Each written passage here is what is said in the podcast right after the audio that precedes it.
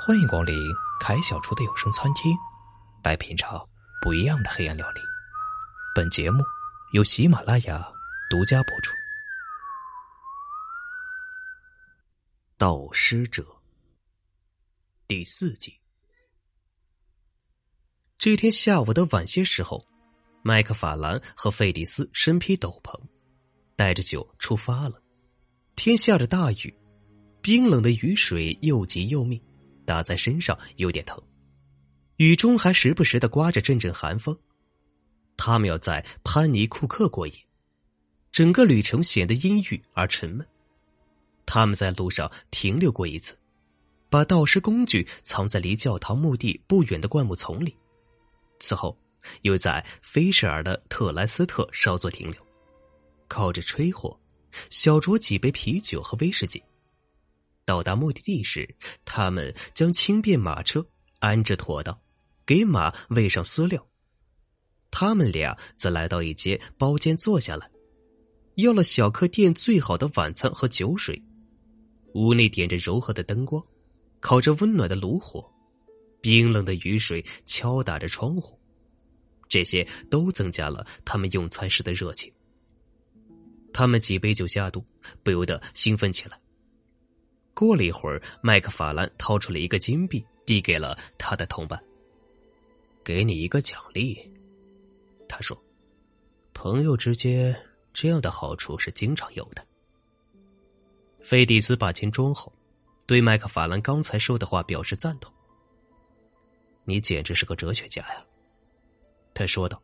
“认识你之前，我简直就是一个蠢货。是你和 K 先生。”使我成为了一个真正的男人。我们当然会帮你成为真正的男人的。麦克法兰很赞同。那天有一个四十出头的大家伙看见尸体时差点吐了，真是个懦夫。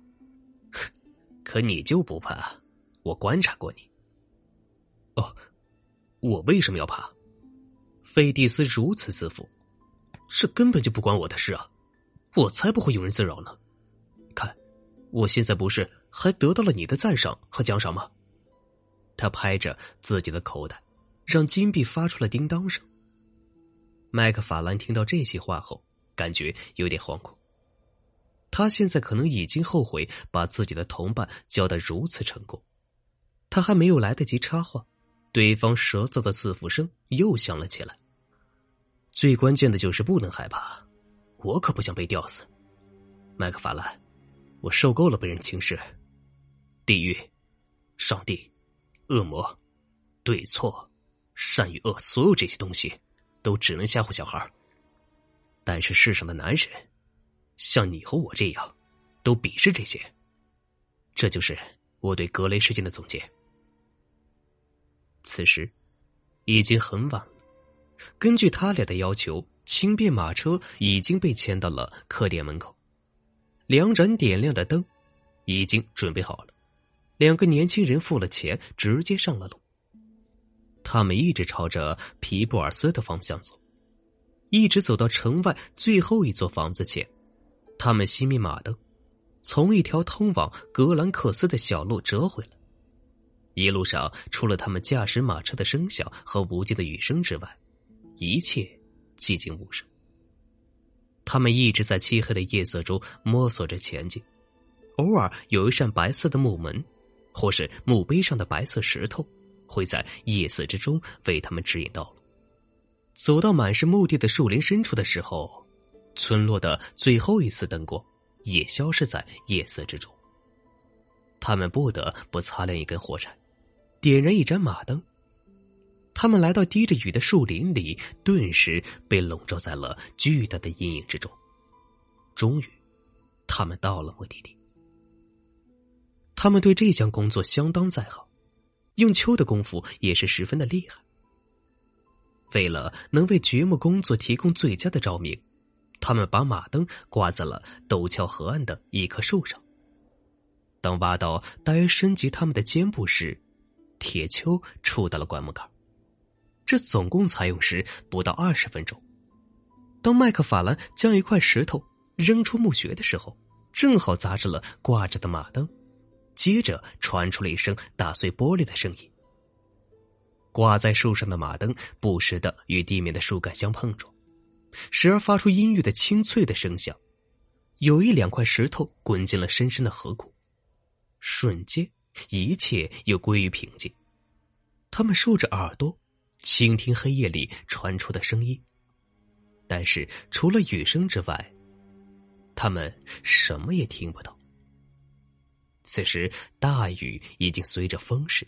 渐渐向数里之外的空旷的乡村转移。工作已经接近尾声，他们认为摸黑完成任务才是最明智的。棺木已经被挖出打开，他们把尸体装入湿漉漉的麻袋里面，吊在车厢中间，夹在他们两人之间，然后他们驾着马车沿着灌木丛摸索前进，直到再次到达了通往菲舍尔的。特莱特斯路上，他们心里开始暗自欢呼，驾着马车稳步前进，高兴的向城里驶去。这个晚上，麦克法兰和费迪斯被大雨淋成了落汤鸡，马车在崎岖而泥泞的雨路上行进着，车上的尸体也随着颠簸的马车左右晃动，时而碰到费迪斯和麦克法兰的身体。每次尸体触到他们的身体时，都让他们感到十分的恐怖。于是，他们开始给对方鼓气。麦克法兰开了一个有关农夫老婆的低俗玩笑，但是话一出口，就被周围的寂静淹没的无影无踪。尸体仍然在左右晃动，湿淋淋的裹尸布冰冷的扫过他们的脸庞，一股寒意顿时袭上了费迪斯的心头。他朝尸体瞥了一眼，这尸体看起来要比刚从坟墓里挖出来时略显大一些。农场狗那凄惨的叫声响彻了整个乡村，一路伴随着他们。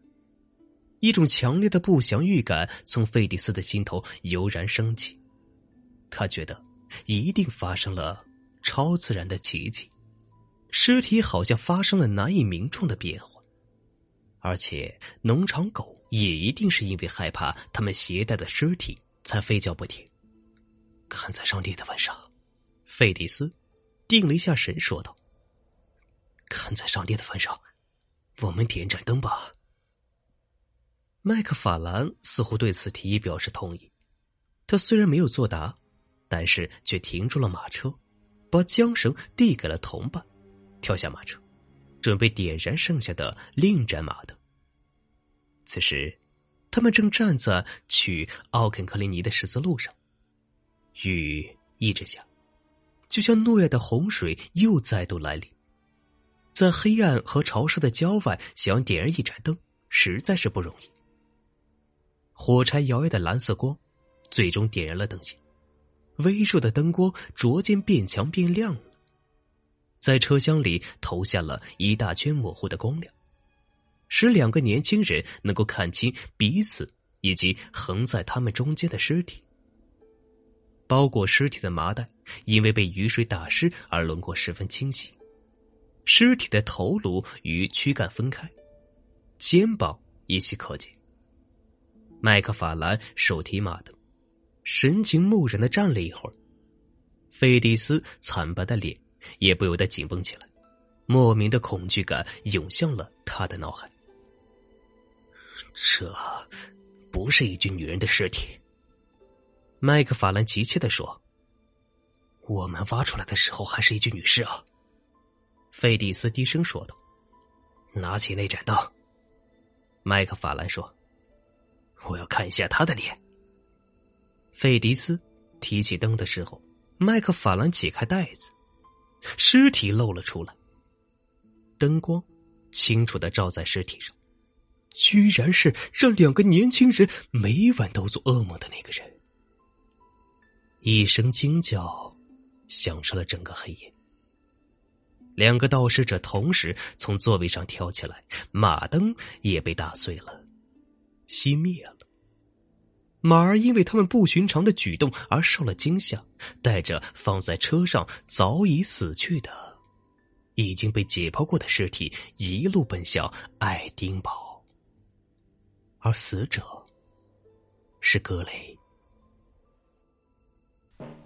本故事播讲完毕，感谢你的收听和订阅。